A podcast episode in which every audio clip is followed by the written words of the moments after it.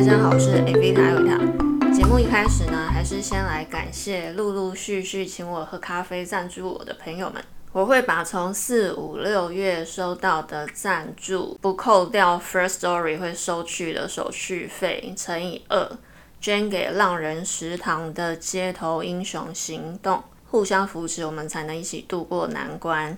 这个活动呢，我自己已经有先捐了一笔三千块了，加上我这三个月收到的赞助，两倍的数目再捐出去。感谢大家支持，我也让这个在艰困时期真正需要帮忙的人可以得到多一点的帮助。如果大家对这个活动也有兴趣，想要直接赞助的话呢，我会把网址贴在资讯栏。另外呢，还想要跟大家说，不一定要花钱赞助我，也可以单纯跟我分享你们的回馈。因为我现在不晓得透过赞助我所看到的留言，我有没有办法直接回应，所以只能在节目里面跟大家表达感谢。这一次收到赞助，其中有一位董小姐，很感谢你跟我分享你的个人故事。那当中呢，有提到几个人类图的关键字。一三人，一三人是人类图中的人生角色，刚好其中有个家人就是一三人，所以呢，我可以来聊聊自己的体悟。先分享一三人，我很喜欢对一三人的一段叙述。一跟三这两个阶段都是属于想要冲破现状的人生角色。书里面形容他很像是在土里的种子。等待时机，储备好充足的养分，就准备要冲破黑暗。不觉得这个小种子冲破黑暗的比喻很可爱吗？而三的这个阶段呢，是在你已经有一个稳固的地基，一楼都已经准备完善后，准备往二楼冲去。所以一三人可能会时常感觉自己在冲破现状的状态。在还不了解人类图之前呢，我自己从旁观察我这位一三人的家人，我就时常会对他做出的决定感到疑惑。为什么他在一家公司待得好好的，会突然因为一件我认为不是太大的事情，就毅然决然地放下一切，到一个我看起来认为更辛苦的地方重新开始？我一直觉得，你重新开始受的苦，难道有比之前少吗？后来知道他是一三人之后，才明白原来那就是他的小种子性格在正常发挥而已。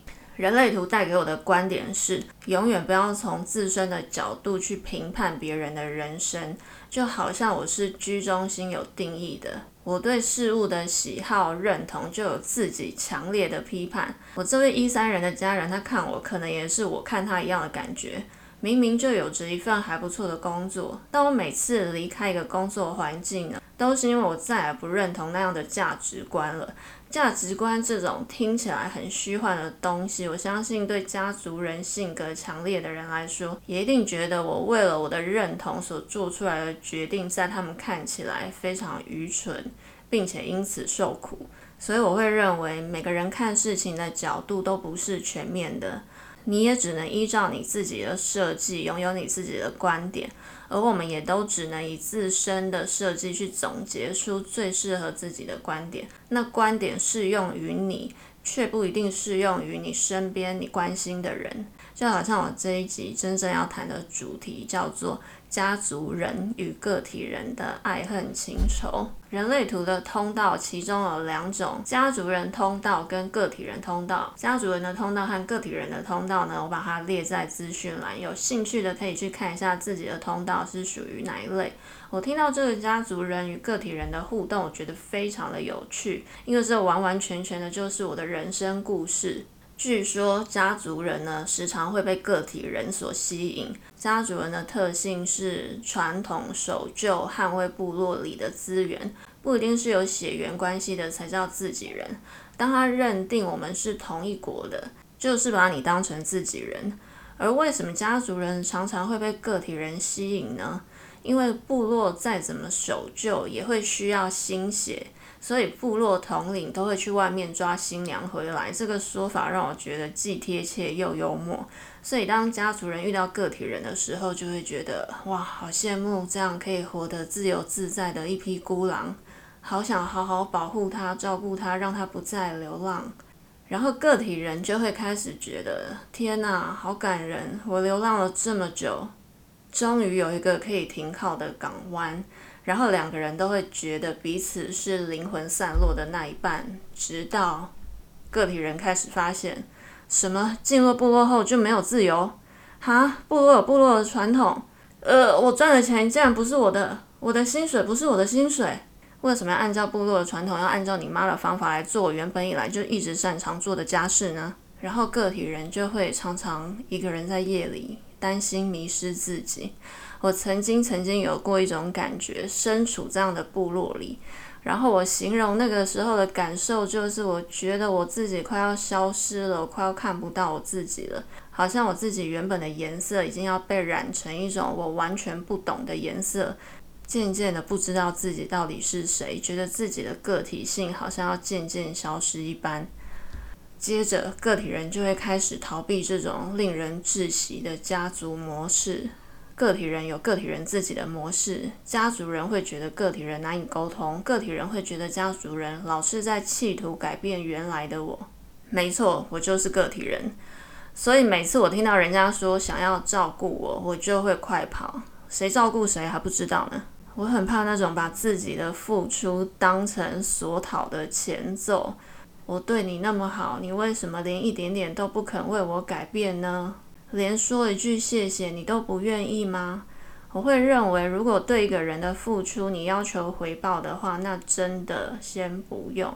你把你珍贵的付出留给你自己，因为当你说出我对你付出了什么什么，只要求你怎样怎样怎样，或者是你用很卑微的文字说，只希望你可以怎样怎样怎样。无论你希望的回报有多微小，那就是一种交易。不要让你的付出变成一种很廉价的交易。就像我节目开始说的，帮助皆有的付出，我相信有很多人是真的不计回报的，想要帮助那些真正需要帮助的人。你会期待你受帮助的人，他们有没有对你说声谢谢？有这么重要吗？只要你知道这个机构会妥善的运用这一些资源，让他们可以过着比较安全、免于被歧视的生活，我相信这样一想，你也就感觉足够了。如果你真心爱一个人，你为他做的事情，难道不就只是希望你关心的人受到支持而已吗？但通常不是这样的。当你为了一个人付出，那个人的表现没有你想象中的开心。没有对你表达你想要的感恩，你就会开始衡量：我下次还要这样对他吗？这样的付出难道不是一种交易吗？或是你开始酸言酸语，哟，懂得感恩喽？如果你觉察到自己忍不住会有这种酸言酸语的倾向，可以去听我之前说的情绪三角的理论，那是属于情绪三角里面的防御情绪的一种。因为你觉得自己的付出没有得到回报，那核心情绪有可能是失落造成的悲伤，然后你压抑了那羞愧的情绪，想象你写情书给一个人，而那个人没有回应的那种羞愧感形成的防御行为，让你开始冷言冷语、酸言酸语，故意的冷淡。你真正应该要做的事情，不是去找别人麻烦，而是去审视那个藏在你心里的失落感。那个失落感一开始是源自于哪里？是几岁的你深刻的记住了那样失落的情绪，以至于每次有人不回应你的时候，那就会引起你深深的失落感，让你产生防御的行为。而这样防御的行为只会把你在意的他们推得离你越来越远。我来分享我自己的例子，我是家中排行老三。从小就知道父母在意成绩，所以我发现只要把考试考好，我就可以得到称赞。这是阿德勒常常提到的一个理论：小孩都有求生存的能力和野心，会尽一切最大的努力得到父母的关注。我妈很在意我家大姐成绩没有达到她的标准，但我大姐偏偏又是我妈最宠的一个孩子。所以，我妈总是在家里对她要求最高，对外却常常向人夸耀说她家大女儿的国文程度很好。应该是我高中的时候有一次国文我考了全班最高，还拿了前三名。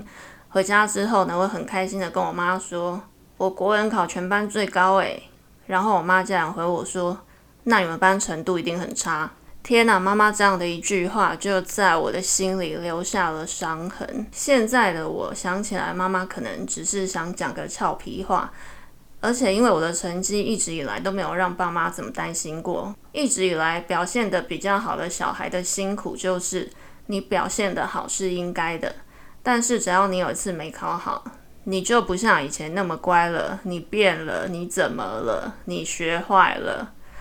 往往人要到长了很大之后，然后你会发现，宇宙呢会让你一再经历相同的情节。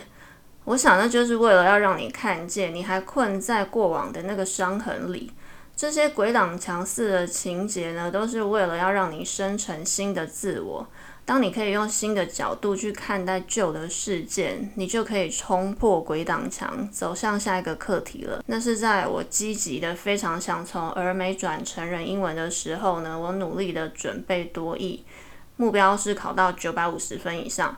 后来我考到了我想要的成绩，我非常开心的跟当时一个我认为很重要的朋友分享。奇怪，那个人明明英文又不怎么样，却用一种高高在上的口吻说。嗯，那不错啊！我当下跟他翻脸诶，我对着他大吼说：“什么叫不错？是很好，好吗？”当然，现在的我也觉得考九百五真的是还好，但我当下的心情就是：为什么我怎么考，大家就是不满意？我国中英文每次都是全班第一名，如果我考了九十九分，别人就会问我干嘛跟那一分过不去？为什么不考一百？而且说这些话的人，通常都是考得比我低的人。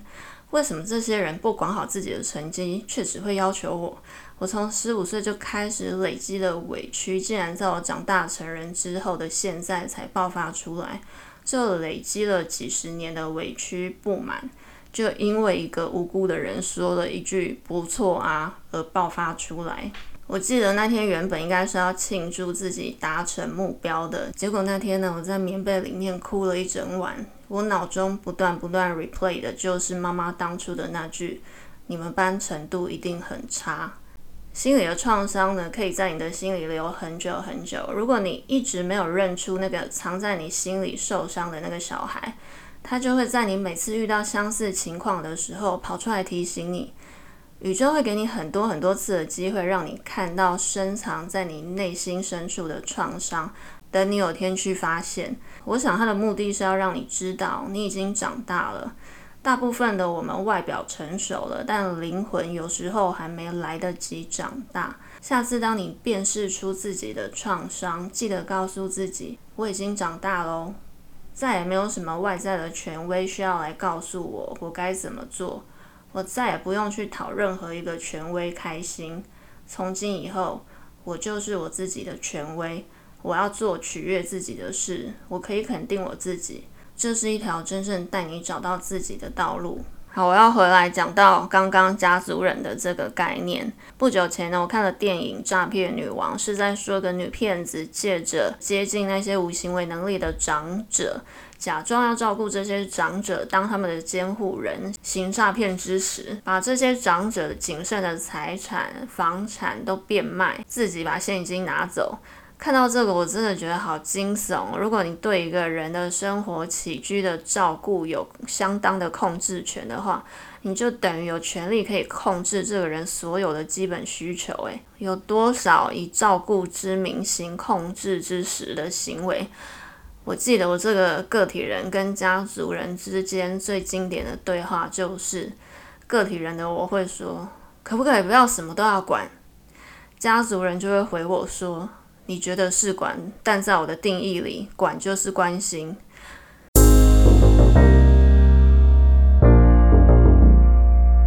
如果你是属于这一种热爱付出的家族人，我认为你要很诚实的去检视自己有没有一种心态，是你有没有在不知不觉中期待你的付出会有回报，无论是什么形式的回报，一句感谢也好，希望他为此开心也好，那不然就是。你不要被个体人吸引。